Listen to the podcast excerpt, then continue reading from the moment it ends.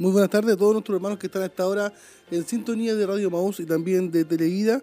Estamos en su programa Escuela Si lo es en casa, desde hoy con un nuevo horario, desde las 12.30 hasta las 13.30 horas. Seguimos sí, siempre el mismo día lunes, estamos totalmente hermanos hasta ahora en vivo y en directo siendo 12.30 eh, en, Chile. Así que estamos contentos de poder estar eh, siguiendo con esta serie de Primera de Corintios serie que ya vamos en su semana número 11. Hemos estado por varias semanas aprendiendo de la palabra del Señor y creo que llegaremos a la lección 20, 21 por ahí, que en este libro de, de Corintios donde estamos analizando capítulo a capítulo, versículo a versículo para poder, hermano, tener un, orden y poder ver la idea general de este libro, entonces hermoso, primera carta eh, de Corintios. Así que vamos a ir, antes de comenzar, a orar a pedir al Señor que nos ayude, nos dé su gracia para poder hacer este, este programa, escuela, si lo es, en casa. Le invito a un momento de oración.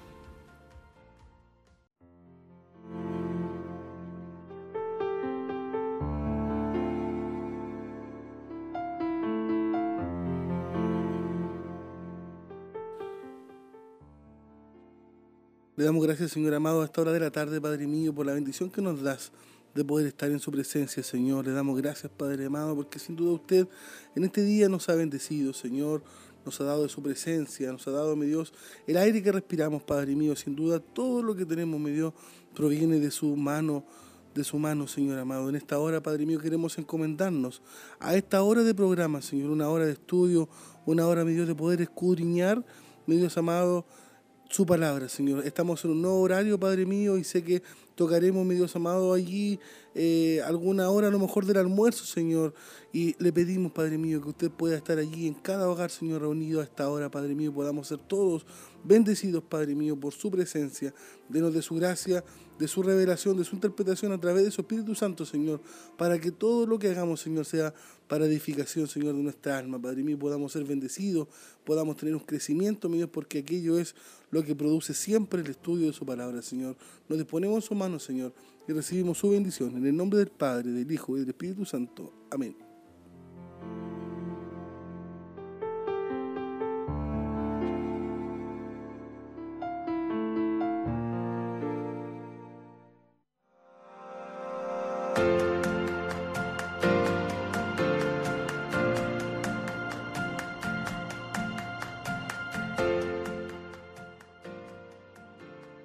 Esta lección número 11 entonces tenemos como título Pablo defiende su apostolado. Pablo defiende su apostolado. Estaremos, hermano, analizando el capítulo 9 y la cita principal estará entre el versículo 1 y el versículo 7.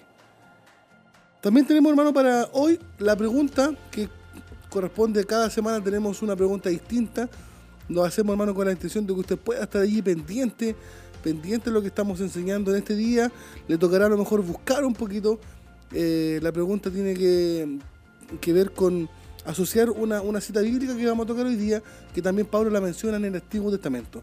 Entonces la pregunta para hoy dice así. ¿Dónde se encuentra en el Antiguo Testamento la frase usada, usada por Pablo, no pondrás bozal al buey que trilla? Esa cita Pablo la, ocupó en este capítulo en el capítulo número 9. Pero ¿dónde se encuentra en el Antiguo Testamento entonces la frase usada por Pablo? No pondrás bozal al buey que trilla. Es la pregunta, hermano, que tenemos para el día de hoy. Una pista le puedo dar. Está dentro de los primeros cinco libros del Antiguo Testamento. Como pista. Para que pueda usted buscarlo ahí en esta tarde ya. Recuerde, estamos en un nuevo horario para que usted pueda no es una repetición ni grabación, estamos totalmente en vivo, en directo, para que usted, hermano, pueda compartir también allí con sus hermanos que estamos en un nuevo horario de escuela bíblica, todos los días lunes, desde las 12.30 y hasta las 13.30, hermano, estaremos compartiendo la palabra del Señor. Vamos a ir, hermano, a una alabanza y ya volvemos con el tema principal que estaremos en este estudiando en esta tarde. Recuerde, Pablo defiende su apostolado y estaremos analizando el capítulo 9 de Primera de Corintios.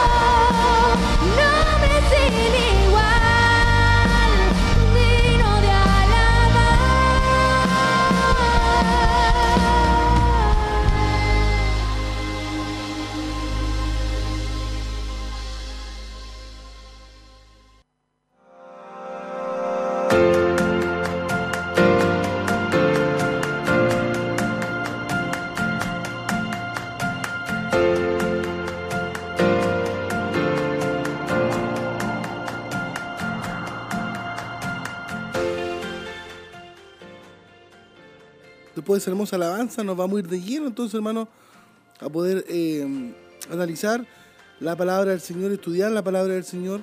Vamos a leer como cita base al título que, al título que tenemos en esta tarde. Pablo defiende su apostolado, 1 Corintios capítulo 9, del versículo 1 al versículo 7, dicen así en el nombre del Señor. No soy apóstol, no soy libre, no he visto a Jesús el Señor nuestro, no sois vosotros mi obra en el Señor.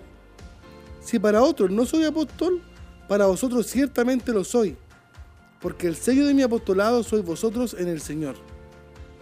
Contra los que me acusan, esta es mi defensa. ¿Acaso no tenemos derecho de comer y beber? ¿No tenemos de traer con nosotros una hermana por mujer como también los otros apóstoles? ¿Y los hermanos del Señor y Cefas? ¿O solo yo y Bernabé no tenemos derecho de no trabajar? ¿Quién fue jamás soldado a sus propias expensas? ¿Quién planta viña y no come de su fruto? ¿O quién apacienta el rebaño y no toma de la leche del rebaño? en la palabra del Señor para este día.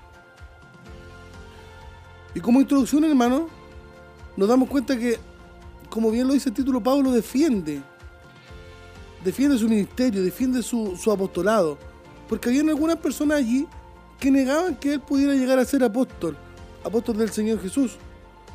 Por lo que el hermano responde a esta serie de preguntas con una contundente respuesta que sí.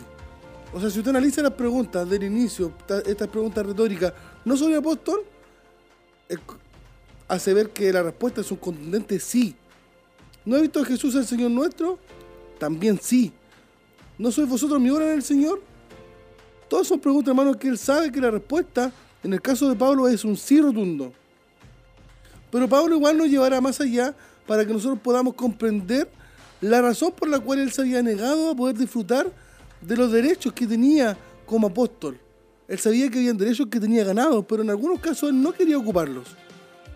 Y en esta iglesia, hermanos de Corinto, existía un grupo que negaba el apostolado de Pablo y aseguraban que la razón por la cual él no tomaba, por decirlo de alguna manera, los dineros de aquella obra era, era porque no tenía un, ministerio genuino, porque no era de verdad un apóstol. Por ello, hermano Pablo, después de haberles dejado claro sus derechos que él tenía como apóstol, y que les hace ver también que él es un hombre libre y que estaba en plena disposición para renunciar a aquella ayuda económica, nos explica, hermano, el motivo y nos muestra lo que significaba, hermano, el ministerio para Pablo.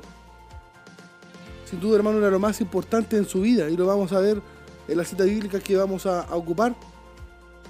Por eso, entre el versículo 1 y el 2, él muestra los derechos de un apóstol. Y pregunta, ¿no soy apóstol? ¿No soy libre? ¿No he visto a Jesús el Señor nuestro? ¿No sois vosotros mi obra en el Señor? Si para otros no soy apóstol, para esta iglesia, hermano de Corintios, más bien sí, claramente lo soy, dice él. Porque el sello de mi apostolado sois vosotros en el Señor. Entonces Pablo, hermano, comienza esta, este capítulo 9 mostrando cuatro preguntas, cuatro interrogantes. Que la respuesta, como ya lo dijimos, es afirmativa a todas en cuanto a su vida, en cuanto a su apostolado. Él sí era apóstol.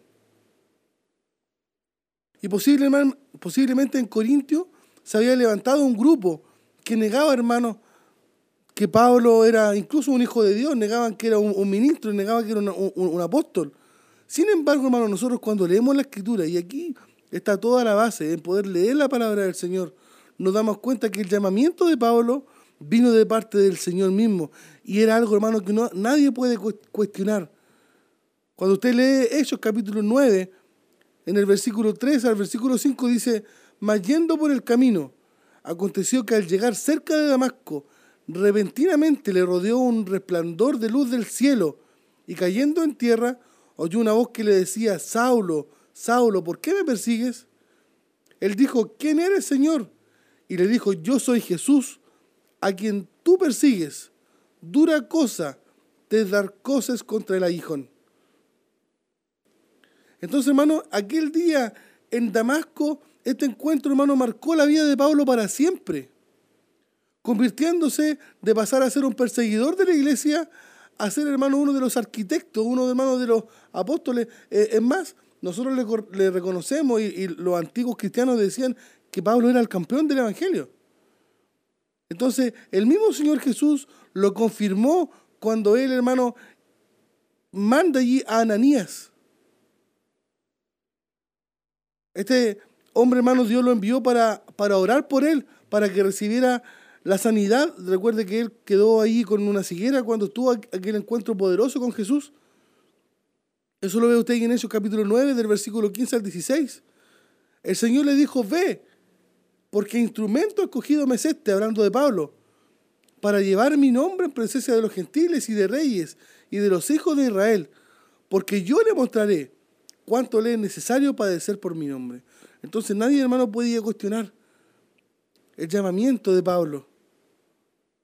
Más tarde, hermano, el Espíritu Santo es quien confirma su apostolado para que iniciase su ministerio. Usted ahí en Hechos capítulo 13, versículo 2, dice, ministrando estos al Señor y ayunando, dijo el Espíritu Santo, ni siquiera fue alguna persona, sino que dice ahí y marca bien que dijo el Espíritu Santo, apartadme a Bernabé y a Saulo para la hora a que los he llamado. Entonces, hermano, habían pruebas que eran muy certeras de que Pablo realmente era un apóstol genuino, un apóstol verdadero. Luego él pregunta, ¿no soy libre? Y él como ciudadano hermano romano y judío de nacimiento era un hombre libre. Aparte de eso, él gozaba de su libertad en Cristo Jesús, como lo hace usted y como también la tengo yo. Y como tal, hermano, podía disfrutar de los privilegios de la vida y estar libre de las pasadas regulaciones de la ley.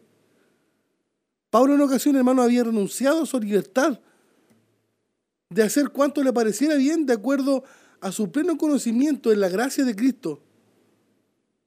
Pero al contrario, hermano, se abstenía de su libertad. Si es que esto podía provocar un tropiezo en otros gentiles. Recuerde que enseñábamos también en capítulos anteriores el amor por los débiles en la fe.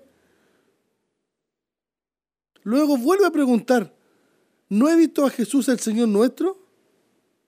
Y desde la elección de Matías, el discípulo hermano que recuerde allí sustituyó a Judas en el apostolado, se estableció una premisa para ser apóstol. Y esta era que se había tenido que ver a Jesús.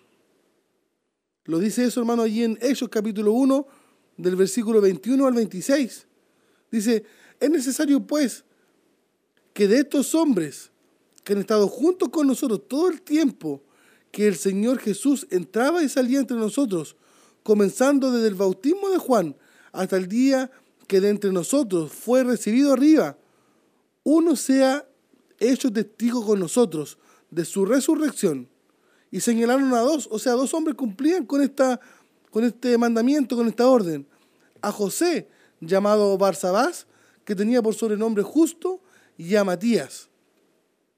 Llorando dijeron, tú Señor, que conoce los corazones de todos, muestra cuál de estos dos has escogido para que tome la parte de este ministerio y apostolado.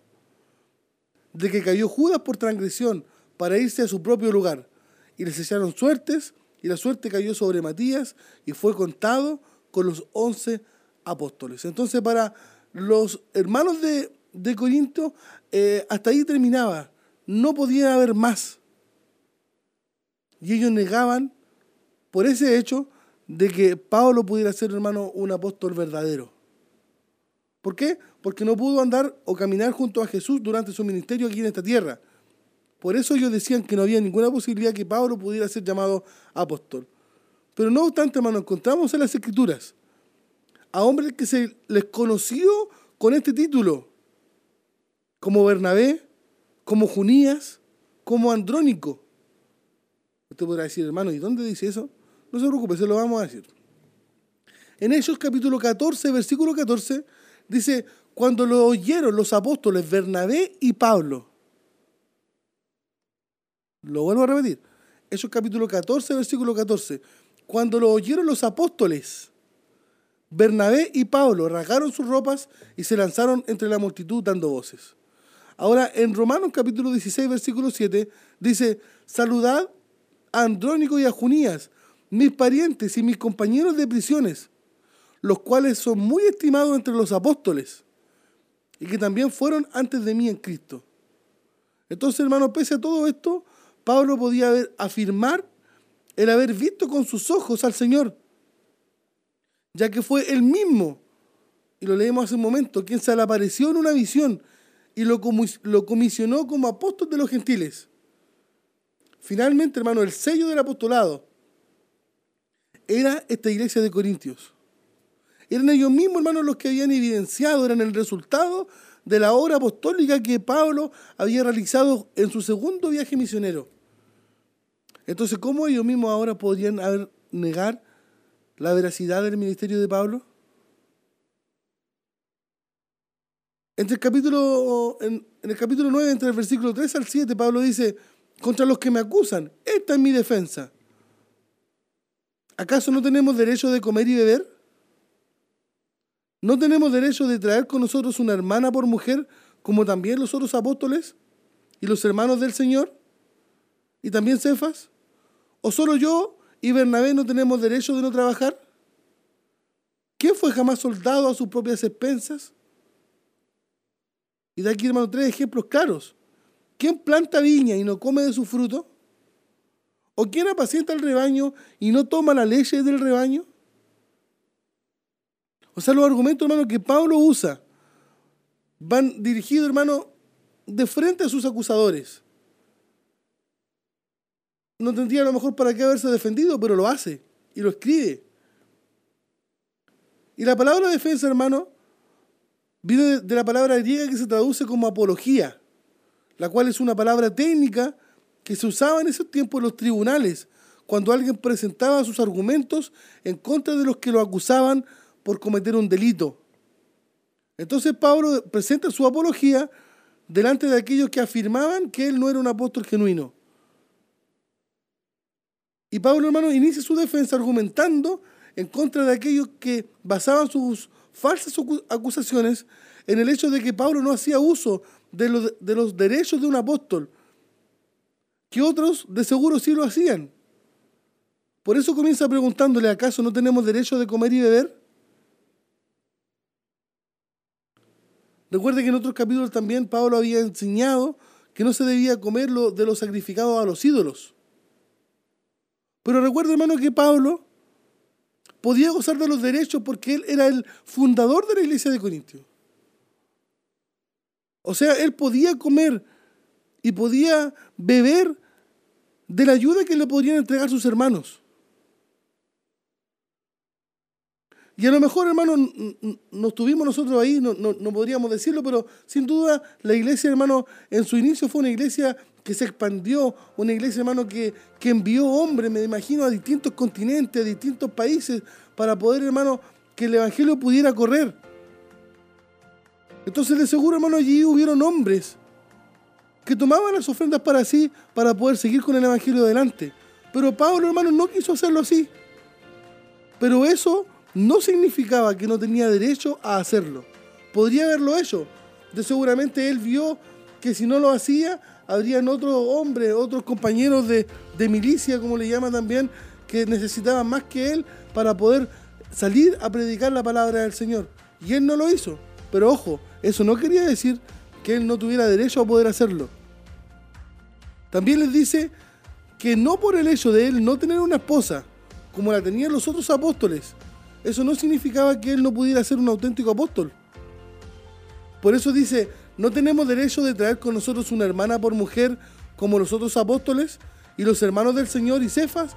De seguro, hermano, habrían hombres también que trabajaban en el ministerio que salían con sus esposas. Y a lo mejor Pablo, hermano, consideraba su ministerio tan importante que él quería invertir el máximo de tiempo y esfuerzo como un hombre soltero no quería, hermano, a lo mejor, eh, y lo veíamos en, el capítulo 7, donde él enseña del, matrimonio o de poder mantenerse soltero. Y él enseña que ninguna de las dos está mala. Él tenía una prioridad, y esta prioridad, hermano, era servirle al Señor. Y encontraba que de esa manera, como él estaba, podía hacerlo de, de una manera correcta. Sin embargo, hermano, algunos decían que por el hecho de no estar casado, no podía desempeñar su ministerio. Además de esto, algunos hermanos concluían que Pablo sabía que no era un apóstol genuino, ya que no se atrevía a vivir de las ofrendas de la iglesia. Y por ello se veía la necesidad de trabajar. Como lo menciona allí, ¿o solo yo y Bernabé no tenemos derecho de no trabajar? Aquí menciona también a Bernabé, otro apóstol con quien inició él sus viajes misioneros. Y ambos tenían el derecho de tomar aquellas ofrendas, pero no lo hacían. No obstante, hermano Pablo decidió trabajar. Y fue así como él, hermano, inició su carrera ministerial, digámoslo así, en, en Corintio. Y ese trabajo le permitió además conocer a otros discípulos con los cuales, hermano, se dedicó a hacer este trabajo que era fabricar tiendas. Lo menciona ahí en Hechos capítulo 18, versículos 2 y 3. Y halló a un judío llamado Aquila, natural de Ponto, recién venido de Italia con Priscila su mujer, por cuanto Claudio había mandado que todos los judíos saliesen de Roma. Fue a ellos y como era del mismo oficio, se quedó con ellos y trabajaban juntos, pues el oficio de ellos era hacer tiendas. Entonces Pablo hermano comienza a establecer un principio básico que rige la vida de los seres humanos para poder, para poder defender su posición en cuanto a su derecho de recibir un salario de la iglesia. Y este hermano que el obrero es digno de su salario. O sea, si Pablo, hermano, vivía del Evangelio, vivía de predicar, vivía de enseñar, vivía de, eh, y ocupaba todo su tiempo en escribir, era digno también que él pudiera disfrutar de un salario de aquella iglesia.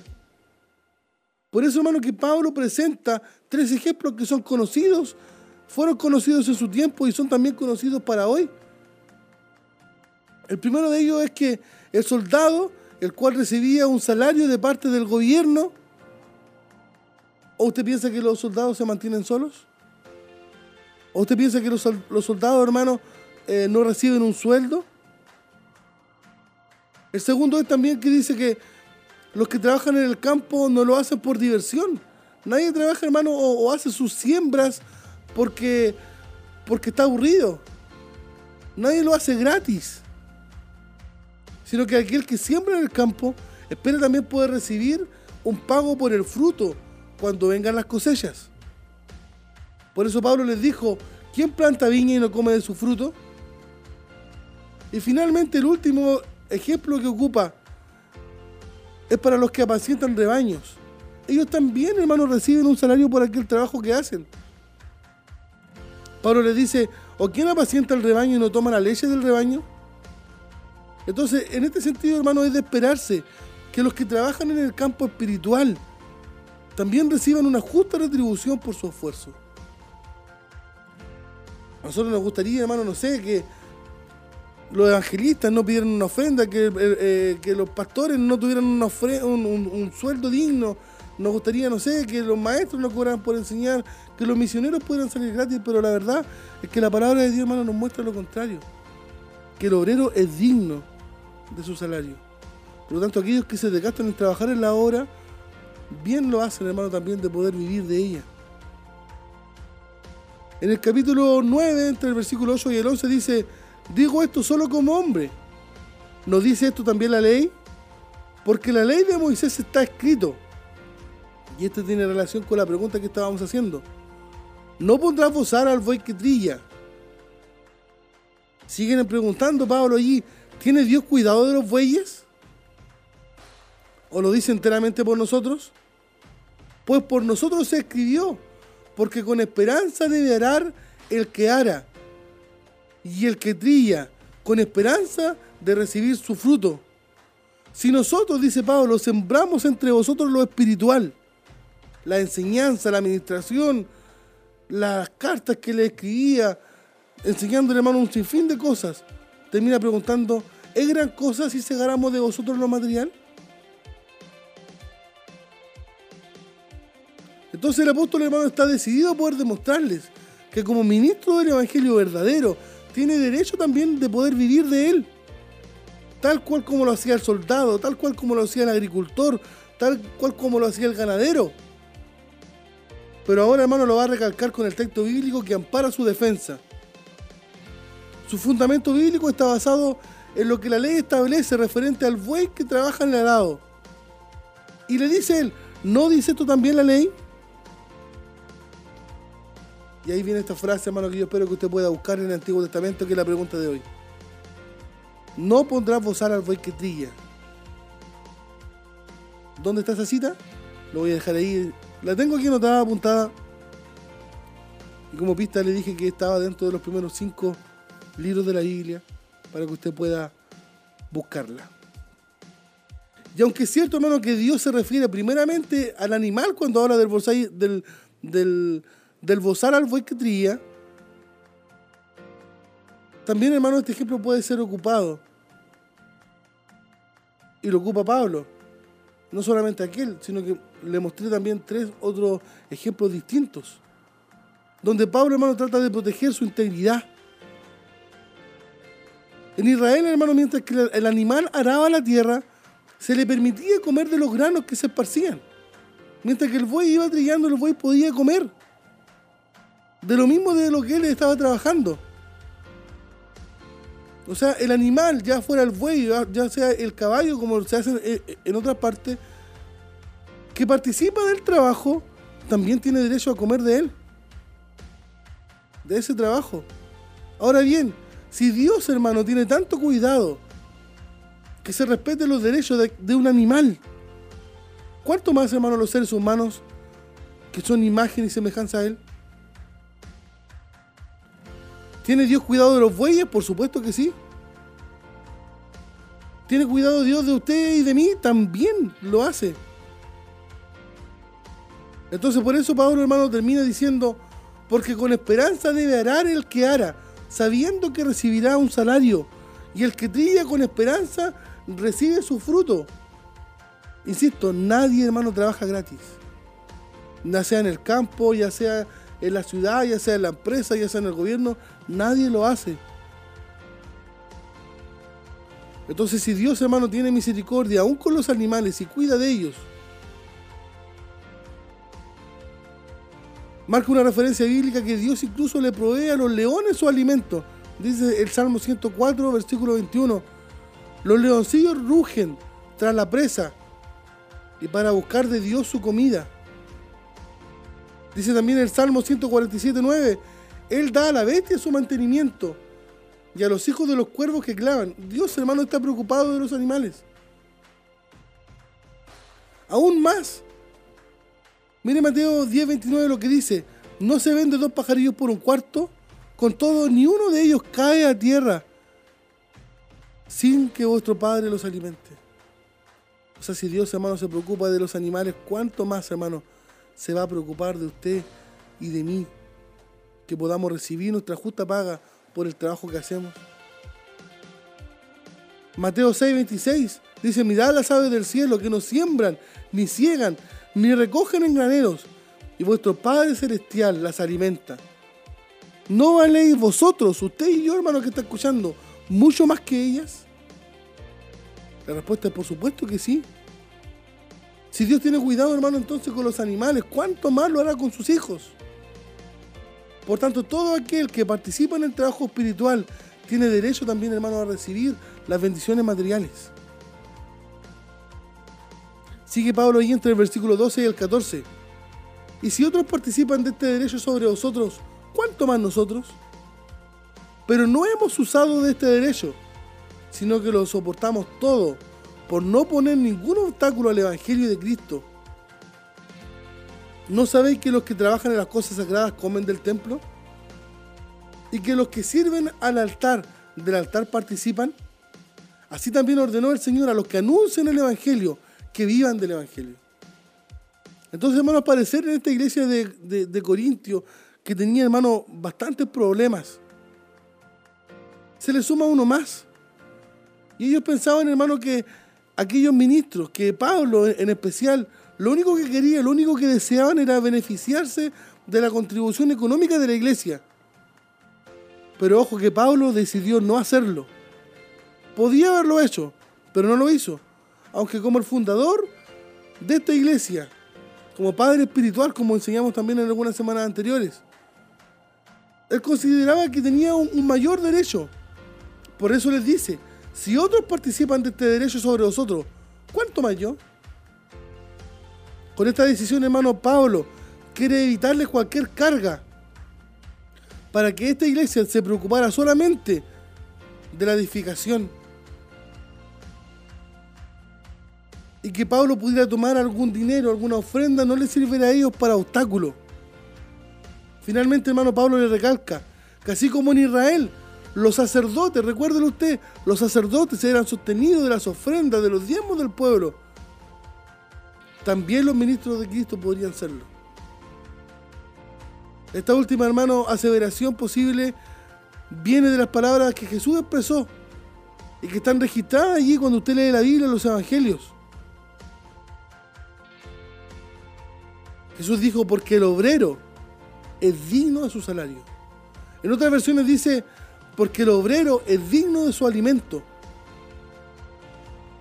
Y sin duda, hermano, esas son palabras de Jesús. También Pablo, hermano, les muestra que el ministerio es un privilegio. Yo no sé en qué área, hermano, usted que está allí en la sintonía de la radio, de la televisión, de las redes sociales, en qué área usted puede hoy estar sirviendo al Señor. Pero considera que lo que usted hace es un privilegio.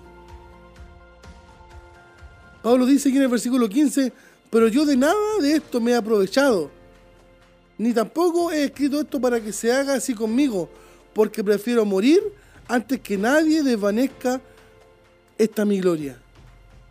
Entonces después de que Pablo deja claro que él también era un merecedor de los derechos de un apóstol, le recarga hermano a esta iglesia de Corintios que su decisión final era no demandarlos, era no hacer uso. ¿Para qué? Para no provocarle, hermano, una carga mayor. Pero a su mismo tiempo su deseo era que después de esta carta, sintieran la necesidad, sintieran, hermano, aquel deseo de poder ayudarle también económicamente. Esto era así porque para Pablo, el ministerio, hermano, que Jesús le había dado, era un privilegio, era un honor. Y él estaba dispuesto, hermano, a realizarlo, sin la necesidad de poder cobrar un centavo por aquello. Pero usted y nosotros hoy día, hermano, sabemos que hay necesidades que cubrir. Que nadie toma una micro, nadie toma un taxi, nadie toma un colectivo, nadie va a una vecinera y dice, vengo a hacer mi, a ocupar mi derecho de hijo del Señor. No, aquello, hermano, hay que costearlo. Hoy en la vida, hermano, todo se paga, para aquello se necesita dinero. Si usted envía a un hombre a predicar, si usted envía a un hombre a enseñar, aquello, hermano, le tendrá un costo. Eso es lo que Pablo quería que entendieran de que aunque él no cobraba, hermano, un peso por llevar el Evangelio, sí necesitaban ese dinero. ¿Para qué? Para poder llevar la palabra del Señor adelante y que el Evangelio, hermano, pudiera correr más rápido. Pero usted sabe, hermano, que en todas las iglesias hay personas que piensan distinto y esto estaba sucediendo aquí en la iglesia de, de Corinto. Pablo sentía que allí en esa iglesia habían adversarios, que lo único que deseaban era desacreditar su ministerio no podían hacerlo, no podían acusar a Pablo que él predicaba por dinero, porque ya vimos en los versículos anteriores que él no lo hacía. Entonces ahora no les queda más que poder acusarlo que era un falso apóstol. ¿Por qué? Porque no quería cobrar por sus servicios. O sea, imagínense, Pablo no tomaba de los dineros y aún así la gente quería menoscabar su ministerio porque él no cobraba. O sea, ni porque cobraba ni porque no cobraba. La idea era estar allí, hermano, siendo una piedra de tropiezo. Pero la verdad, hermano, es que Pablo amaba tanto su ministerio, amaba tanto el servicio a Dios, que decidió, hermano, mantenerse, mantener su ministerio a la vez, trabajando con sus propias manos. Y llevar a cabo, hermano, la gloriosa tarea de anunciar el Evangelio sin ser una molestia para ellos. Por ello prefería morir antes que su gloria humana se desvaneciera para todos nosotros, hermano, el ministerio que Dios nos ha otorgado, la labor que Dios te ha otorgado a ti y a mí, debe ser siempre, hermano, un gran privilegio y no una carga.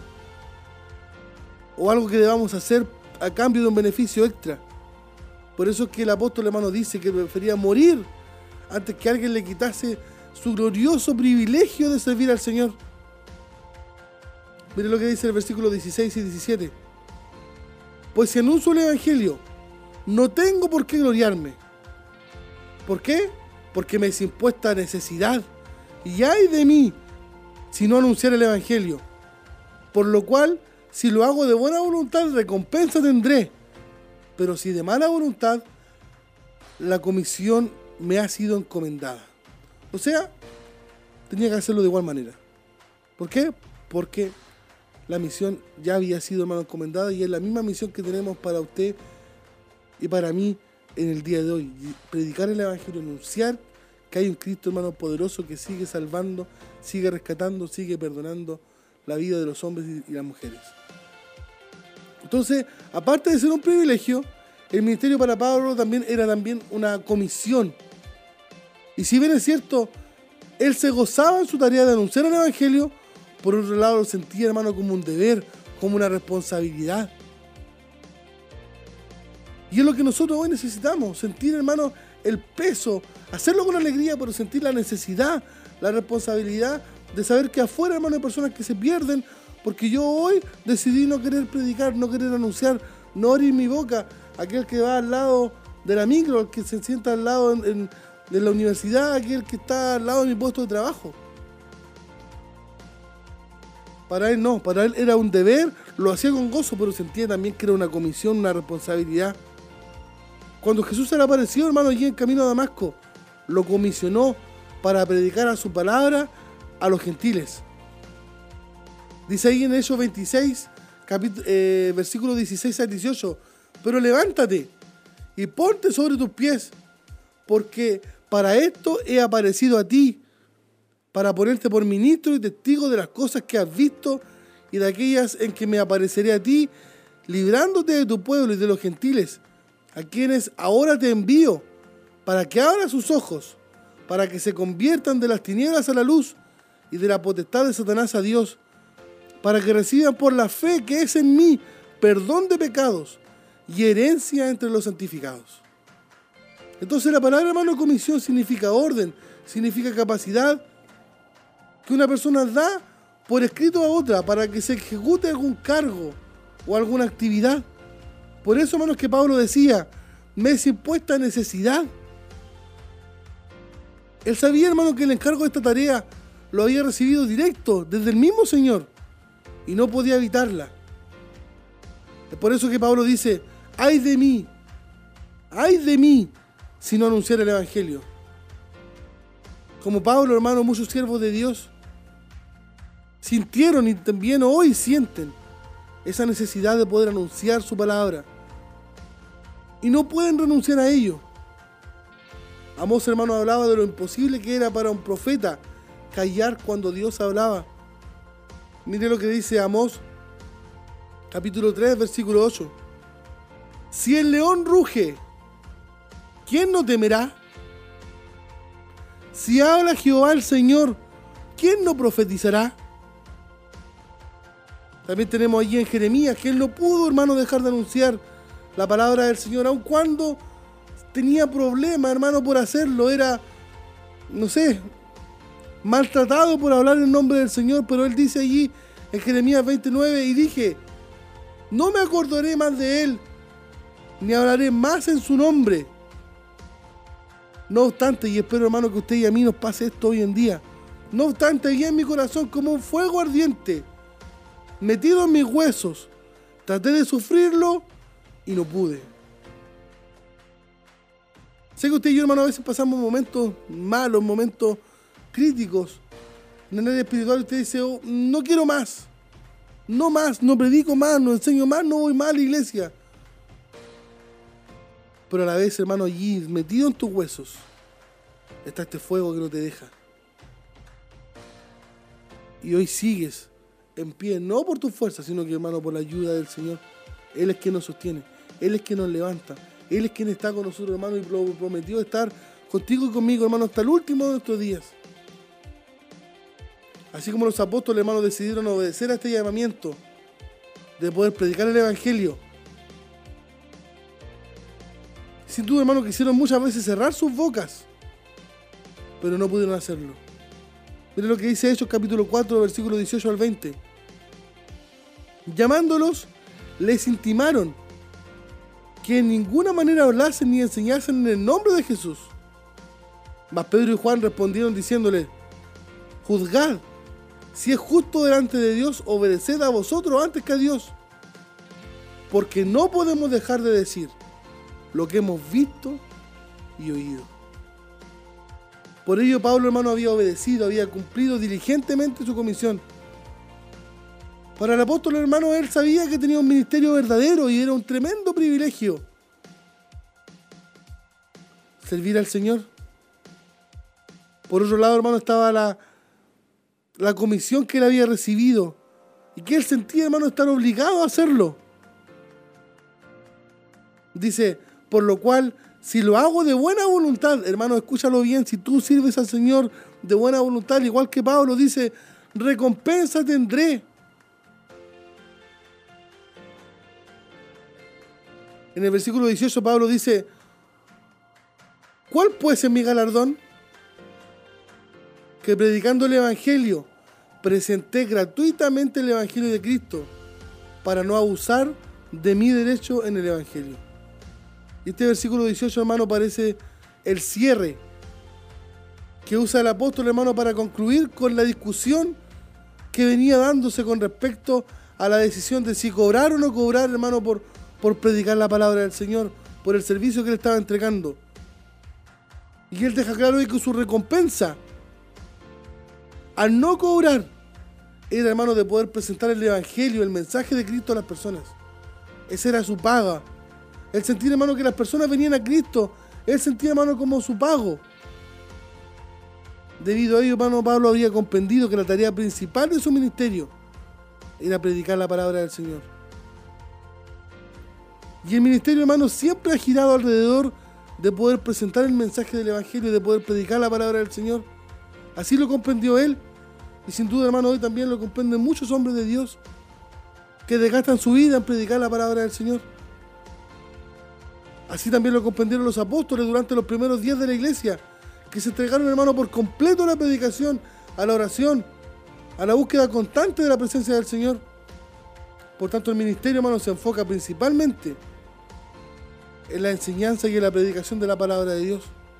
Y Pablo, hermano, lo había comprendido a la perfección. Espero, hermano, que hoy usted y yo también podamos comprenderlo que Dios nos ha llamado y tenemos una misión específica que es ir y predicar la palabra del Señor, hacer discípulos. Estamos cumpliendo hoy, hermano, nosotros con aquella comisión dada por Dios. Sentimos con Pablo, hermano, la necesidad de poder predicar, de poder anunciar el Evangelio. Sale usted a la calle, hermano, y dice, Señor, ponme, pon hoy a alguien allí a mi alrededor para que yo pueda dar de lo que he recibido, de lo que he visto, de lo que he oído. ¿Te es impuesto, hermano, a usted y a mí por necesidad predicar el Evangelio de, Cristo en el día de hoy? Creo que para nosotros, hermano, debiera hacerlo así. Y si no lo está haciendo, hermano, pidámosle al Señor que pueda mover nuestro corazón, pueda despertarnos, pueda abrir nuestros ojos para poder darnos cuenta, hermano, de la tremenda necesidad que hay en el mundo de hoy, de poder recibir la palabra del Señor. Esperamos, hermano, que esta palabra haya sido de bendición para su vida y que usted, hermano, hoy también pueda aprender. Que tal como Pablo le enseñó a la iglesia de Corinto, que el que vive, se desgasta en el Evangelio, también, hermano, puede vivir de él, porque la palabra del Señor lo autoriza de esa manera. Vamos a ir, hermano, a una alabanza y ya estamos de vuelta con la respuesta a la pregunta. Recuerde, hay una pregunta ahí, ojalá usted haya podido responderla y estamos también de vuelta con los saludos y estar despidiéndonos de este programa Escuela Silo en Casa.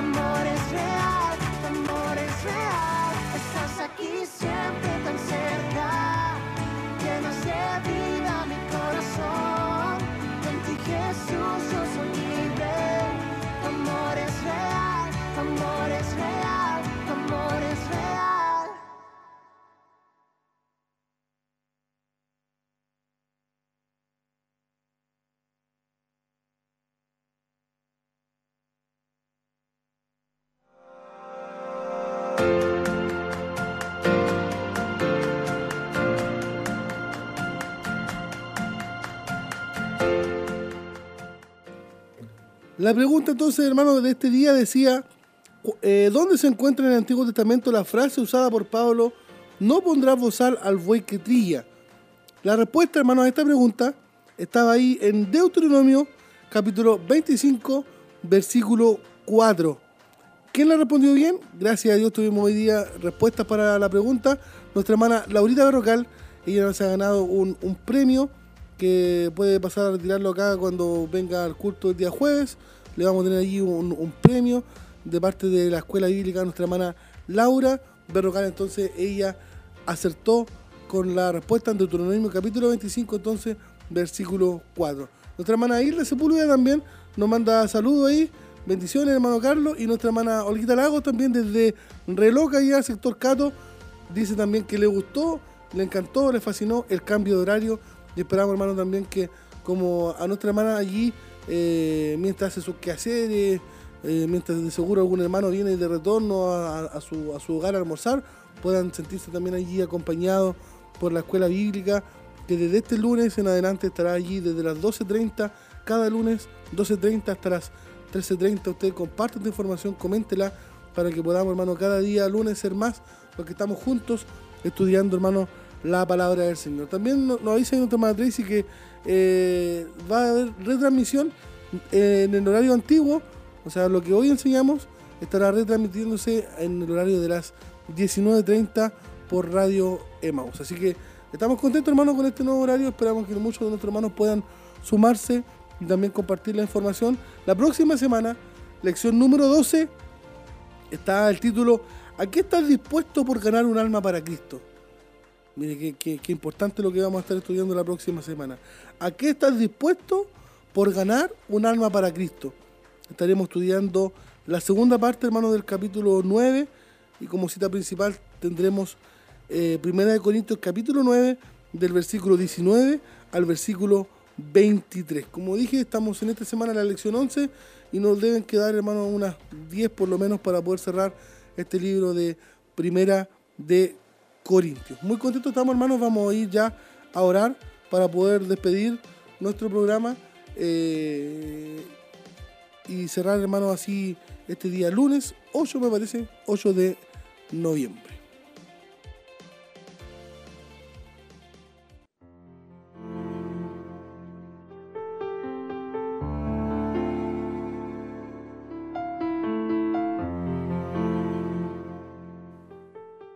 Gracias le damos, Señor amado, por la bendición que nos das de haber estado, mi Dios, durante una hora aprendiendo de su palabra, Señor. Qué importante es, mi Dios, poder saber que usted cada día nos habla, Señor, a través de un párrafo alguna frase. Sin duda hoy, Señor, usted ha marcado mi corazón con muchas de ellas, Señor. Ayúdenos, Padre mío, ayúdenos a poder crecer, ayúdenos a poder mejorar, ayúdenos, Señor, a poder ser constantes, a perder a lo mejor el miedo, la vergüenza, Señor, y poder abrir nuestra boca para que su palabra, mi Dios, pueda correr en este mundo, Señor amado. Tenemos de seguro familiares, vecinos, Señor, amigos, que no han llegado todavía a tus caminos, Señor. Y es nuestro deber, mi Dios, poder sentir esta necesidad, mi Dios amado, de esta comisión que usted nos ha dejado, mi Dios, de poder predicar su palabra, Señor, de que el Evangelio pueda seguir corriendo y alcanzar, mi Dios amado, tantas vidas que lo necesitan, Señor. Hoy, mi Dios, al terminar este programa podamos sentir aquella necesidad, Señor, en cada uno de los corazones, Padre amado. También pedimos por nuestros hermanos que estén, mi Dios amado, delicados de salud, alguno que pudiera estar sin trabajo, Señor, usted pueda bendecir su vida, Señor. También le presento allí a mi tío, Señor, Eloy, para que usted pueda bendecirlo con sanidad, Señor, y puedan salir aquellos exámenes, mi Dios amado, bien, Señor. Le, le pedimos de su ayuda, Señor, para todo lo que emprenderemos en esta semana, Señor. Será una semana de mucho trabajo. Hoy comenzamos día lunes, Señor, y queremos, Padre mío, que en cada programa, en cada, mi Dios amado, de nuestros cultos, su presencia pueda ser allí notoria, Señor amado. Le damos muchas gracias por esta hora, mi Dios, de poder llevar su palabra, Señor, a tantos hogares, a tanta vida. Esperamos, Señor amado, que día a día y cada lunes sean muchos más los que se interesen por aprender de su palabra, Señor amado. Le damos gracias y recibimos su bendición en el nombre del Padre, del Hijo y del Espíritu Santo. Amén, Señor.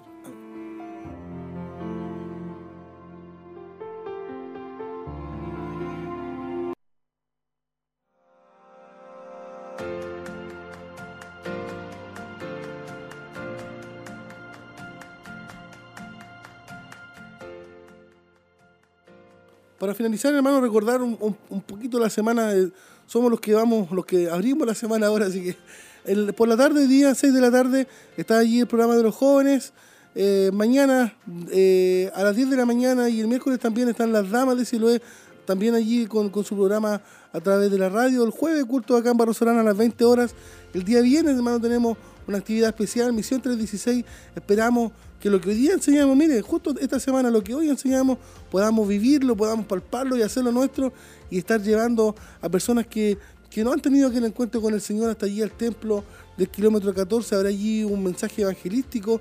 Tenemos también ahí la, visita del evangelista Andrés Claudio, donde esperamos, hermano, tener una hermosa, hermosa bendición para el kilómetro 14, también allí el viernes a, las a las 20 horas. Y el día sábado y domingo, como es nuestra costumbre ya, allá también en el kilómetro 14, en el templo corporativo, nuestros cultos de fin de semana. Así que esperamos, hermano, una semana con mucha, con mucha bendición Espero que usted, hermano, pueda seguirnos allí a través, a través de Radio Maús y también de Televida. Por mi parte, nos vemos el próximo lunes, lunes 15 debería ser, lunes 15 a las 12.30. Invite, comparte la información para que podamos ser cada día lunes más los que estudiamos la palabra del Señor. Que Dios les bendiga.